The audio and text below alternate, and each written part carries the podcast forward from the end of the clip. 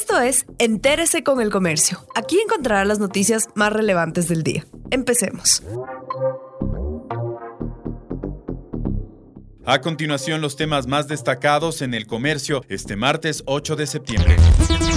Condenados, Correa, Glass, Alvarado y Mera, entre otros, perdieron la última instancia judicial del caso Sobornos en la Corte Nacional. Rafael Correa y Jorge Glass son autores de instigación para que se comete el delito de cohecho en el caso Sobornos. Así lo señaló la tarde de ayer el Tribunal de Casación de la Corte Nacional de Justicia de Ecuador en última instancia judicial. El tribunal declaró improcedentes los recursos de casación de Correa y Glass. Señaló que los culpables instigaron a Pamela Martínez para que arme la distribución de los sobornos y el sistema ilícito en una oficina paralela a la presidencia de la República, en tanto que los exsecretarios de Estado Alexis Mera, Vinicio Alvarado, María de los Ángeles Duarte y Walter Solís, así como Viviana Bonilla, Cristian Viteri y Pamela Martínez, son coautores del delito de cohecho agravado, según los magistrados.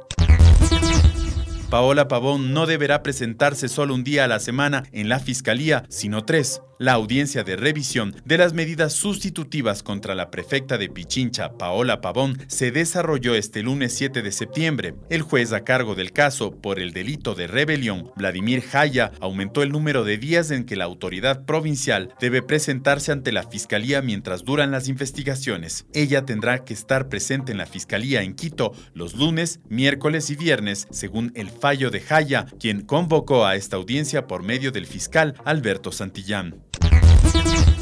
La tasa de resultados positivos de exámenes PCR es alta en Ecuador al llegar al 33%. A más de seis meses del primer caso de coronavirus confirmado en Ecuador, la tasa de positividad, resultados positivos, es del 33% del total de personas que se hicieron una prueba de diagnóstico PCR en las últimas cuatro semanas. Este indicador se incluyó desde el domingo en la infografía del COVID-19. El Ministerio de Salud actualizó por quinta ocasión el informe diario sobre la situación de la pandemia. Las provincias con alta positividad son las amazónicas, Zamora Chinchipe con 70,1% y Pastaza con 56,7%. Le siguen las localidades de la sierra con un promedio de 38,8%.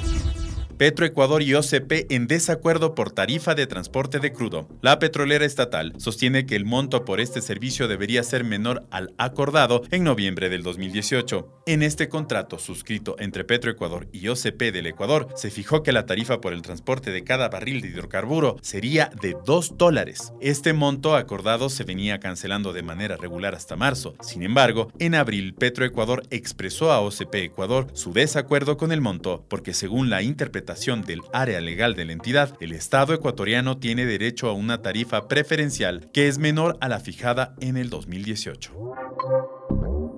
Gracias por acompañarnos. No olviden seguirnos en Facebook, Twitter e Instagram como El Comercio Com.